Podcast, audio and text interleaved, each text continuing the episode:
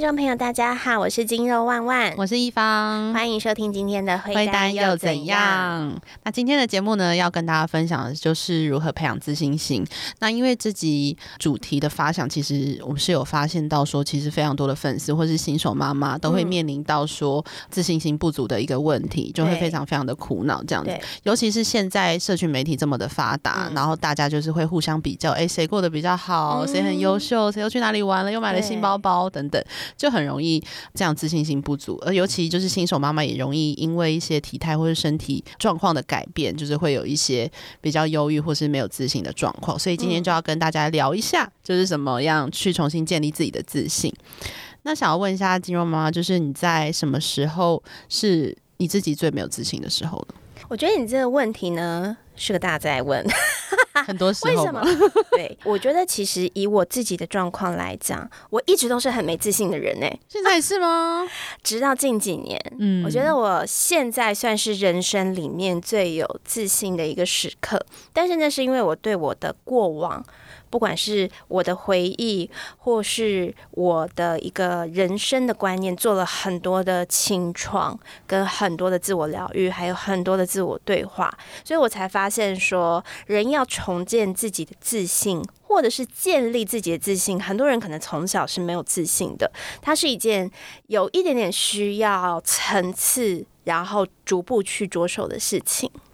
对我，我觉得其实我们可以先从现在的社群开始讲，因为现在社群的风气就是流行很多小短片，然后很多的小短片里面就会有很多的呃电商或者是生意的门道在里面。那你会发现近期其实这个短影音里面会有一种风气，就是会有很多感觉是事业有成的女孩，我们就先针对女孩，事业有成的女孩可能穿的很漂亮，然后穿上运动服的时候身材也很好，然后呢，她总是一副意气风发的。再告诉你做人要怎么做，然后事业要怎么做，社群要怎么经营，然后就可以像他一样年轻的时候就赚到多少钱。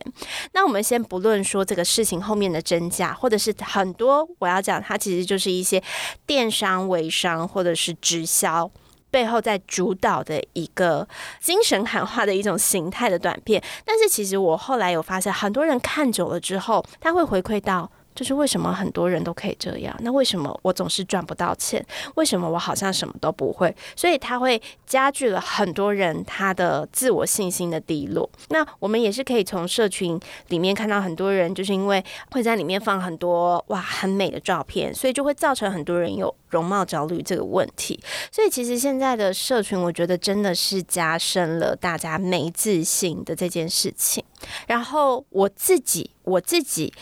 第一次发现，我看社群会看到很忧郁，其实是在我产后生完小孩的时候，因为那个时候在家里，然后你没事就会一直划手机。那那是一个脸书刚蓬勃兴起的时代，波洛格那个时候也还不错，所以因为我成为了新手妈妈，我就会开始 follow 一些新手妈妈的女明星，跟我一样是新手妈妈的一些网红，然后我的压力就开始非常大。他们就超美，然后又又很瘦，皮肤很好。然后为什么刚生完小孩，她的身材就咻咻恢复，没有水肿，没有皮肤暗淡，然后。没有头发凌乱，没有掉发，这是怎么一回事？然后我那个时候回头看我自己，会看到天哪，我身上呢都是奶渍、兔渍，然后头发产后又有点落发，没有光泽。然后因为生完小孩，整个肚皮是黑的。然后我想瘦，但是瘦不下来。我的人生好像睡觉都睡不着了。为什么他们可以好像这么厉害？所以他就成为了我的第一个很没自信跟很焦虑的来源。那因为我刚好是属于生完小孩之后有产后忧郁。症的那一群妈妈，所以在那个当下，其实我的自信心各方面真的都是低落到一个谷底的状态。嗯，所以。我那个时候开始重建自信的第一步，可能很多人都可以背得出来，就是我是从被强迫做运动开始的。对对，为什么是被强迫？其实自己就会想说，可能要做运动啦，所以那个时候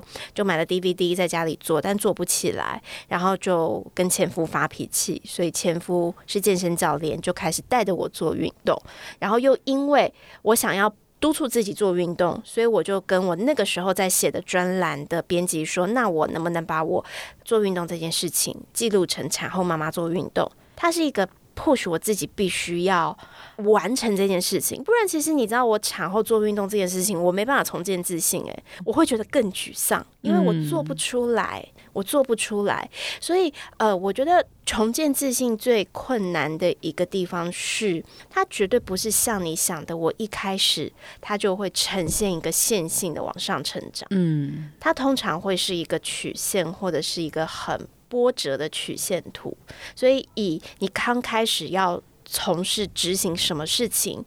你的目标是想要让你自己能够过得更开心、更有自信，然后更喜欢自己。但是通常你一刚开始着手的时候，你会有的是挫折感。嗯，但我觉得从呃跨出第一步之前，可能还会有一个小环节，就是你应该要意识到自己是有这样子的一个状况，然后有一些病逝感，然后才甚至。去找到一些呃可能的一些学习资源，然后开始重建自己的自信。那你有没有在过程当中，就是突然发觉到说自己是有这样的状况，还是你是怎么样去发现的？我后来在学到运动心理学之后，才知道人的行为模式改变的确有分阶段。可是，在我那个时候刚生完小孩的时候，或者是在我更之前，我年轻的时候，其实是活在一个爸妈教育比较传统。然后比较喜欢用责备式教育长大的家庭，所以我从小就不太有自信。然后再加上后来就是我国中以后，其实就不是所谓典型的美女。我比较丰腴，比较胖，有萝卜腿，然后呢个子又不高，但是胸部又很早就发育，所以整个就是圆圆的，然后又长痘痘，就不是典型漂亮的女生。但那个时候，我姐已经开始就是呃进入她的花花世界啊，就我姐开始呃越来越漂亮啊。然后等我到高中这一段还在抽小家事情，我姐又考上各个航空的空姐。然后我弟弟出生，他就是一个像白马王王子的小帅哥，所以我在家里就觉得自己更像是一个隐形人。然后再加上再长大一点点的时候，我又遇到了所谓的身体自主权被妨害 Me Too 的事件，然后让我整个自信心。它完全是跌落在谷底的，所以我才会一刚开始说，为什么我从来都不觉得自己是一个有自信的人，或者是我的产后忧郁，其实早就是以前的忧郁累积来的。对，我觉得那都是一个我从来没有要去好好认识我自己，或者是肯定我自己。的一个源头，所以你说人要怎么去意识到这件事情？我觉得那是一个很痛苦的过程。因为以我来讲，我后来就是觉得我太长期不开心，太忧郁，我感觉不到人生的阳光感。我每天都觉得，如果我第二天就死掉了，没差。然后这个念头盘踞在脑袋很久很久的时候，你才开始意识到，你可能要为自己做一些事情，你才会改。嗯，那对很多新手妈妈来说，他们可能也会长期处在一种就是非常忧郁然后不开心的状况。那你会有遇过这样子的一个案例，就是他迟迟的，就是没有走出来，或者是他曾经有请求你的帮助过吗？我觉得其实会有非常多这样子的状态，因为我们先讲到人的行为模式改变好了。其实人的行为模式改变有分很多第一阶段，它第一个就是。你是有意图的前期，就是你可能是从来没有想过你要去改变的这件事情。我们如果以健身，因为我后来是靠健身去找回自己的积极感，然后重建了一个自我肯定的感受，然后身材又变好，我才开始步入有自信的一个嗯旅程的起步哦。它只是一个起步而已。那我们就以。健身这件事情来讲，比较容易让大家理解。像很多人，还刚开始的时候根本就没有健康意识，他不觉得运动会让他变成瘦身成功，然后慢性疾病改变等等，所以那个时候其实是很难被影响到的，很难被影响到的，除非他自己有意图。想要去做些什么，不然其实这种阶段的人通常可能需要花很大很大的力气去接触到他。那我们通常会来寻求帮助的人都已经到了意图期，嗯，因为你会为你自己不开心、为你自己没自信、为你自己不快乐这些事情，开始有了一个。病逝感也好，或者是你想到了这件事情也好，然后你会开始为了这件事情去找寻资源的时候，其实你就已经开始有了行动力。所以，当你开始步入到这个阶段的时候，其实反而是一个好的改变，因为你至少愿意开始改变。嗯嗯，那我们下一个阶段就会进入到，好，我们如果以健身来讲，他可能就是开始要找教练，然后找一些卫教资讯，好，然后呢？接下来，他终于踏进了健身房，也比较好的汇集，他买了一个会员。那那个时候，就是我们正常人大家会最犹豫不定的事情嘛，因为我就去一天，就一天打鱼三天晒网，对，很长。对，那你要把它养成一个固定的习惯，人才会有一个具体性的改变。那这段期间，我们会讲这一段期间大概可能会需要半年的时间，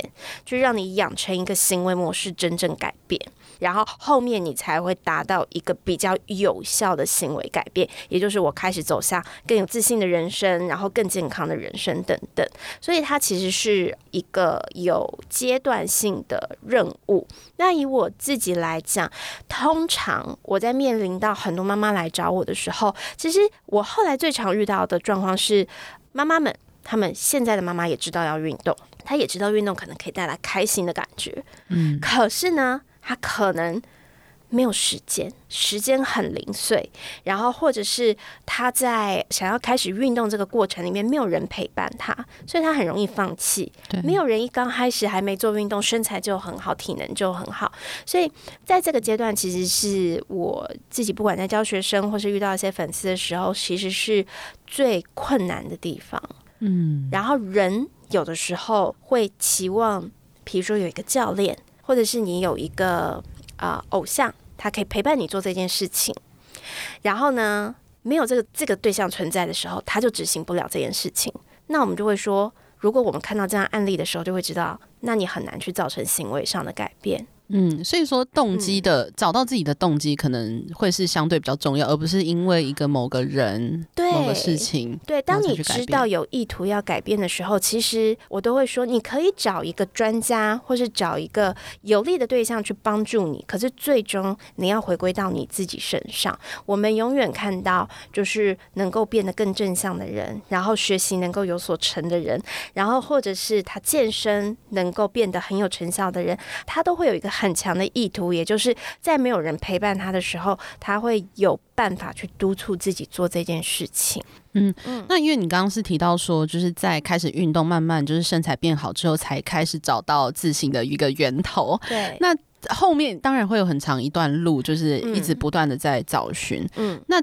这个找寻的过程，就是你有没有？你是一步一步怎么样去慢慢找到的？其实我们又要再回归到，就是为什么运动这件事情，往往都是我们在做公开演讲或者是在讲询，就是一些精神激励的课程的时候，会告诉大家你要开始做运动。为什么？因为做运动这件事情，其实你不一定要上健身房，你可能在家里一个运动地垫，甚至现在有很多就是站姿运动，或者是像现在很流行大家超快走。哎，超慢跑 还是超快走？就是你用走路的方式，你其实就可以让身体开始微流汗跟走动。好，原因是因为我们身体在做运动的时候，它还是会改变一些荷尔蒙。然后重点是，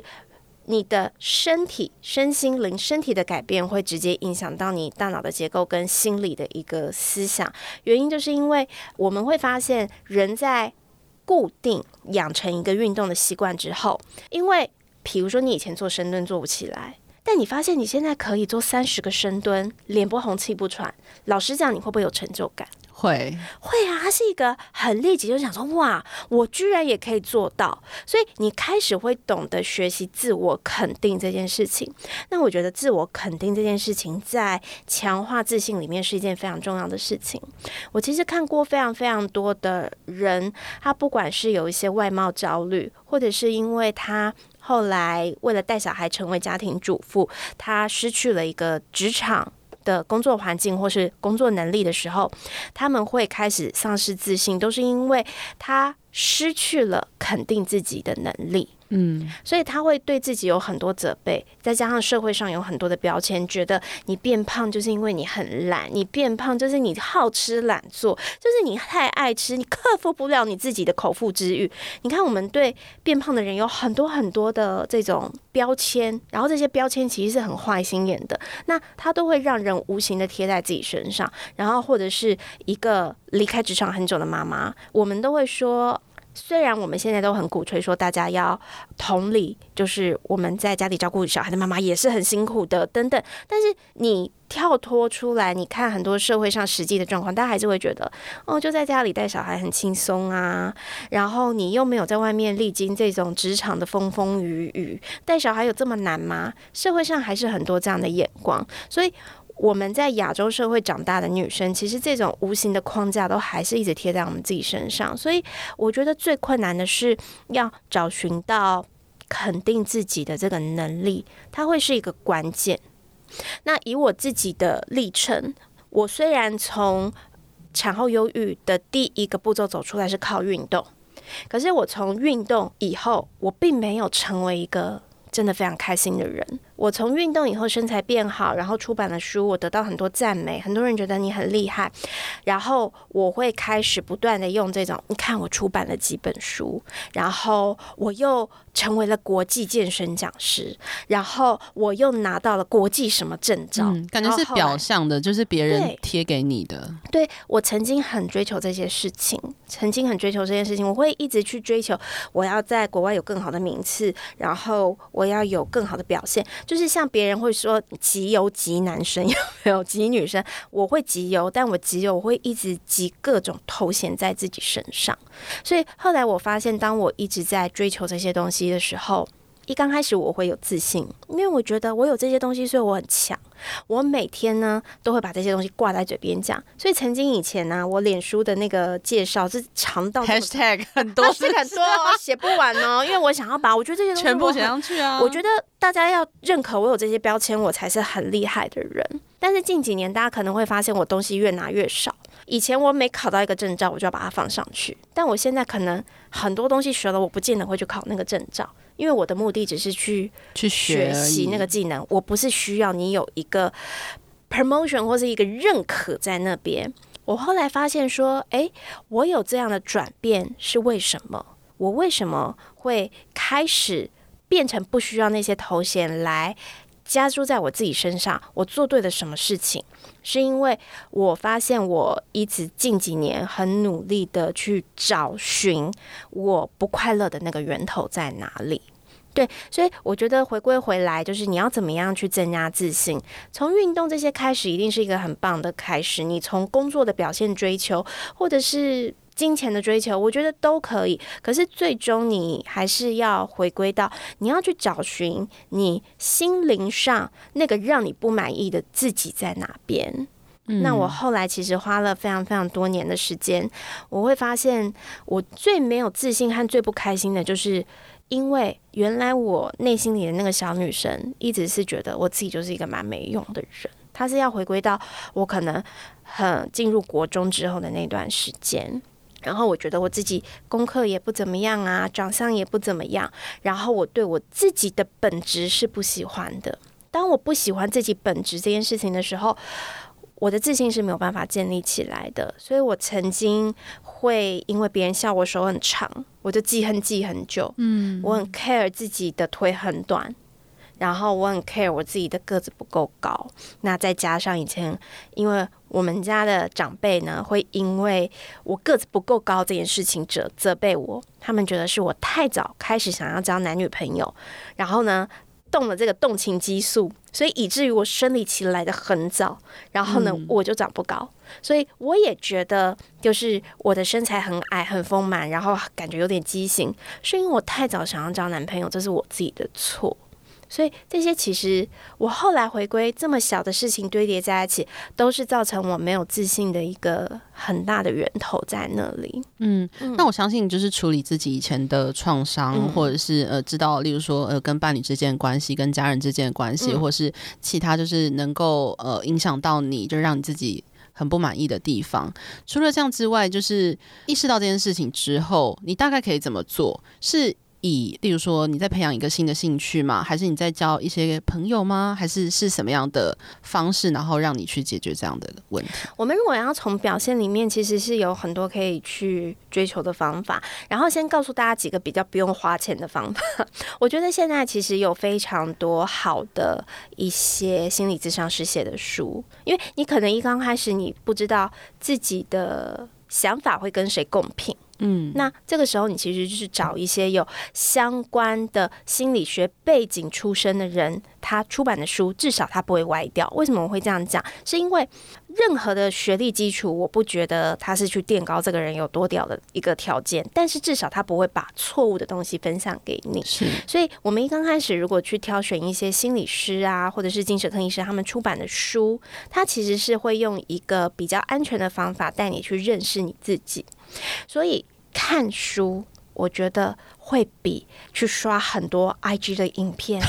励志的影片，或是脸书的影片来得好。是，而且人很奇怪，有的时候像我们现在就是被动看很多的影片，你是被喂养知识。可是，可能这点我比较老人，就是当我是在阅读文字的时候，不管是电子书或平面的书，那个文字，你的。思想，你的大脑在读的时候，你可以有一百种解读。那你有一百种解读的时候，就代表你有在思索跟咀嚼这些文字，它才会变成一个内化的东西。所以我都会说，其实像我们，我我自己，如果有一些粉丝，他可能处在一个很忧郁的情绪，又走不出来的时候，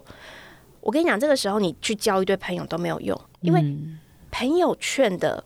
他可能只是让你当下觉得，嗯，就是我在那边哭哭，然后有人支持我。那有人支持你这件事情，他最终不会让你的自信心增加，因为他没有内化进去。或者是呢，就有一群好玩的朋友，你们会一起出去玩舒压。但我也经历过这件事情啊。以前我年轻没自信的时候，每天夜夜笙歌、喝酒狂欢，但最终我搞坏的是身体，心灵没有完全没有比较开心，没有，所以。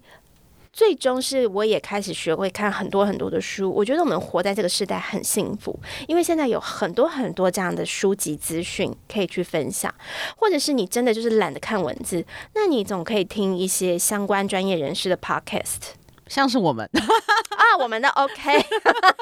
对对，我们的 OK，然后或者是有的时候，哎，你可以选一个你喜欢的主持人，他可能有访谈一些专业人士的时候，我觉得这个都会是很好很好的入门跟启发，去帮助你先把自己放在一个对的位置上，然后开始学习怎么去疗愈你自己。我觉得刚刚提到这些方法，都还是回到说你。必须还是跟自己相处，然后去跟自己对话。你你可能自己的，例如说黑暗面，或是你自己的有哪些问题，就是需要去面对。然后你找到的一些资源，也是跟你自己去对话，而不是比较表象的那一种去呃去 social 啊，去得到一些外在的东西。因为你看呢，比如说有的人他可能要借由很多人的肯定，他才会得到自信，那个是别人给你的东西。那一旦今天那个肯定变少了，你就会开始怀疑自己，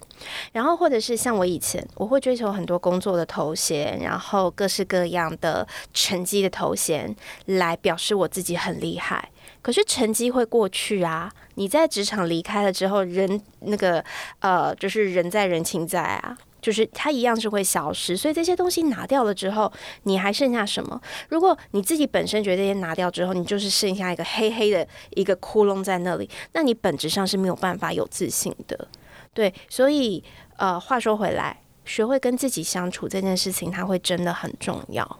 非常非常的重要。然后你学会跟自己相处的时候，不外乎就是做几件事情。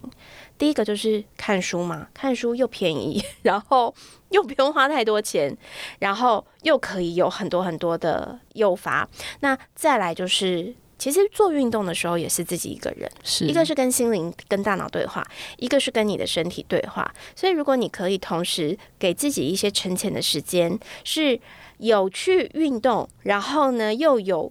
看书，那。通常我有看到有步入这样子的一个路程的人，他的自信心和他的快乐感其实会建立的很快。嗯，我觉得还有一个推荐就是你可以去山林走走，或者去浮潜、潜水，好像也不错。因为我后来其实也遇过很多人，他就说这样真的太痛苦了，我真的很不喜欢运动。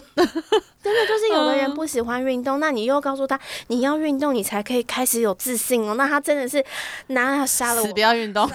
我不要运动。其实我就会开始去反推这件事情，为什么运动这件事情会对我们有帮助？我后来发现它其实是很灵性的东西，因为你运动的时候是跟你的身体对话，你在了解你自己的身体。那其实现在有很多很多的呃一些坊间的工作坊，它也是在带你了解你自己的身体。然后瑜伽类型的瑜伽，然后或是像现在有很多身心灵的课程，你知道现在有一种很疗愈的课程叫水晶波。我不知道哎，好，它就是是送波的一种吗？它就是它就是一个水，很多各式各样的水晶碗，然后呢，它借由那个水晶摩擦的时候，会发出一个很低频率这样嗯的声音，然后其实那个声音会让人的心灵很平静，所以那个课它有一点点会是连接到，就是你可以静心，然后去打坐也好，冥想也好，它是可以连接在一起的课程。你去选择那样的课程也 OK，因为它不需要流什么汗，可是呢。你可以在那样的课程里面找到跟你身体自己对话的事情，对，有点像是静下心来的感觉。你知道我们在运动的时候，很多人都想说运动就是要飙汗，然后肌肉酸到乳酸堆积，有没有？嗯，其实没有。我们现在都会讲很多的运动的基础，你是要先学会呼吸，你要找到你的横膈膜跟你的下颚肌肉跟你的骨盆底肌的共鸣。OK，所以你觉得这件事情用蛮力搞得定吗？不行，搞不定。所以最终我们现在在讲到运动的时候，它也是很讲求你要静下心来去感受你的身体。所以其实运动也好，心灵课程也好，他们其实最终在讲述的都是同一个东西，就是去理解你自己的身体。去找到你身体的感觉，嗯，所以有很多很多的方法可以去让你自己进入到这样的状况，嗯嗯。那弯弯你在就是目前的日常生活中，因为现在的你是相对对自己有自信的状态嘛？那你通常是怎么样去让自己有这样子的一个状态呢？就是要。不断的补能量，哎，我觉得真的就是要不断的补能量。像我有的时候，因为我现在的生活是有点在扮公众人物的状态，所以有很多很多的事情会让你失去自信。比如说，因为我在健身产业里面工作，所以你说如果我现在变胖了，会不会让我自己没自信？我觉得多少它会有一些影响，它会让你有一点。我还是会有一些身材焦虑感，觉得我变胖了，好像不是像之前那么漂亮。虽然我知道我自己的身体状态是很好，但是呢，我就会觉得有一点心烦。好，或者是说，好，当你今天连续一个礼拜连续发的贴文，嗯，大家好像点赞都很少，你就会开始有一些比较心态，想说是不是为什么别人都可以有很赞点，是不是我的文笔不够好，我没有读到的思想，还是我大家觉得我很无聊？那我应该要怎么做才可以让我自己变得？更有这个发文的传播率，其实有很多很多的原因会让你失去自信，然后或是自信下滑，那你就会开始呈现低潮。这个时候你就会开始知道你要去补能量。所以那个时候，我以前就会去做很多，比如说，好，那我就买些漂亮的衣服，或者是我就出国去玩，我就安排一场旅行，然后我就会觉得哇，活血了回来。我跟你讲，这个寿命越来越短。就是一刚开始，我可能去一场旅行回来，然后我觉得哇塞，好开心啊！我又可以好好工作了，然后我又可以好好的继续，就是在网络上跟大家对抗这样，然后 对，大家跟网友对骂这样。我其实不是这种风格，然后对，可能就从哇可以撑一个月，慢慢的变成撑一个礼拜，撑三天，然后。旅行不想回来，就没有比较比较没有用了，就没有用。所以后来我发现，他还是要回归是我自己的心灵。所以对我现在来讲，我反而是觉得我很没力气的时候，我就让我自己沉潜下来，去读完一本我想读的书。然后很奇妙，这个东西它可以支撑我去。走更久更久，有的时候我可能念完一本书，然后这本书疗愈了我，然后或者是这本书引发了我更多的想法跟共鸣，它可能可以让我持续走到半年一年的时间，我都会觉得我充满了能量。嗯，所以话说回来，如果我们走很多的呃外在的 shopping 啊，然后出去玩啊，它可能是比较外在的东西。可是呢，当你在读一本书的内容的时候，它走的是内化的东西。所以我觉得讲到怎么样。增加自信这件事情的时候哦，我都会觉得哇，这个问题好难回答哦，因为我们可以回答的非常的飘渺，就是你就是要从你的心灵去找让你自己会充实的事情。但是呢，每次这样讲，大家就会飘走，觉得你没有具体一点的东西可以讲。有，刚刚讲很多具体的东西，就是读书、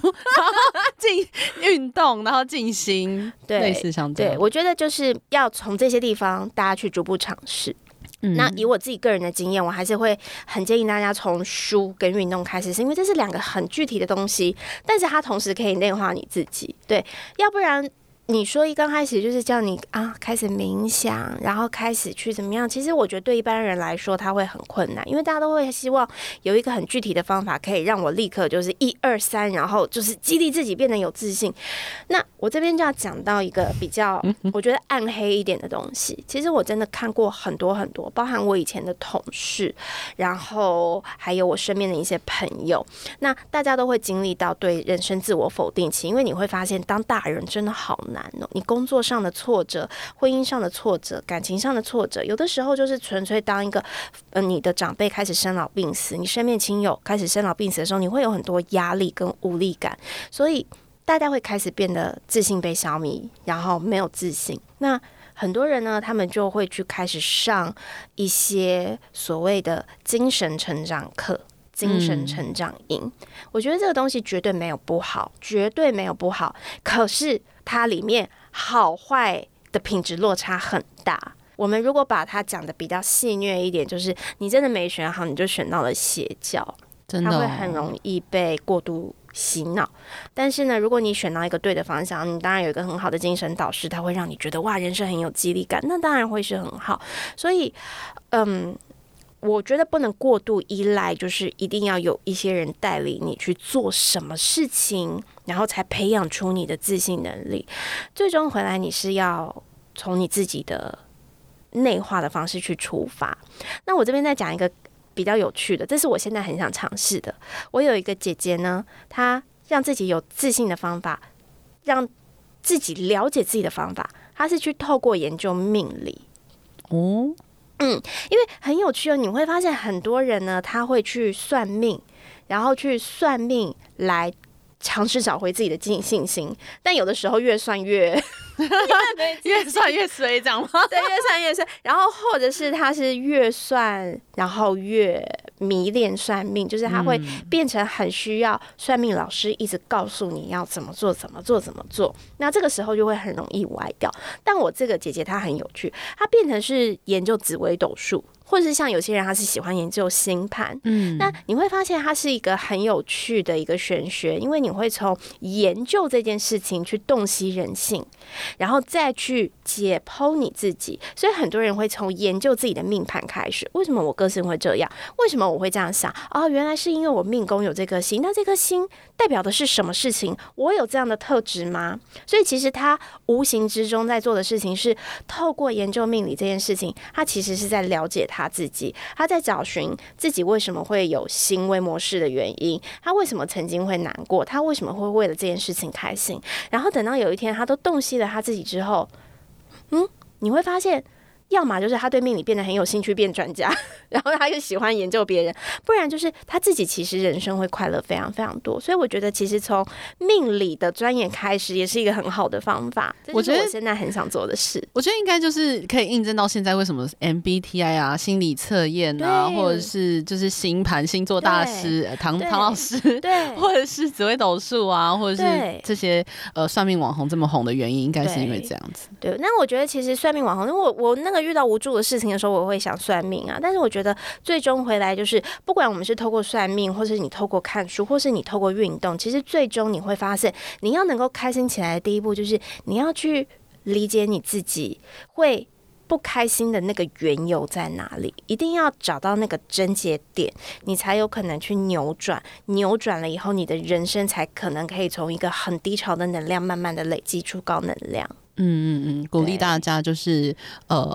不管是透过其他，例如说嗯找心理师的帮助啊，或者是自己去自我探索，回归呃自己的原生家庭，思考自己有遇到什么样的状况，导致现在呃不满意的自己。对，那从这边去找寻之后呢，才会就是开始慢慢的建立出自己的一个自信心。对对，不是靠外来。对，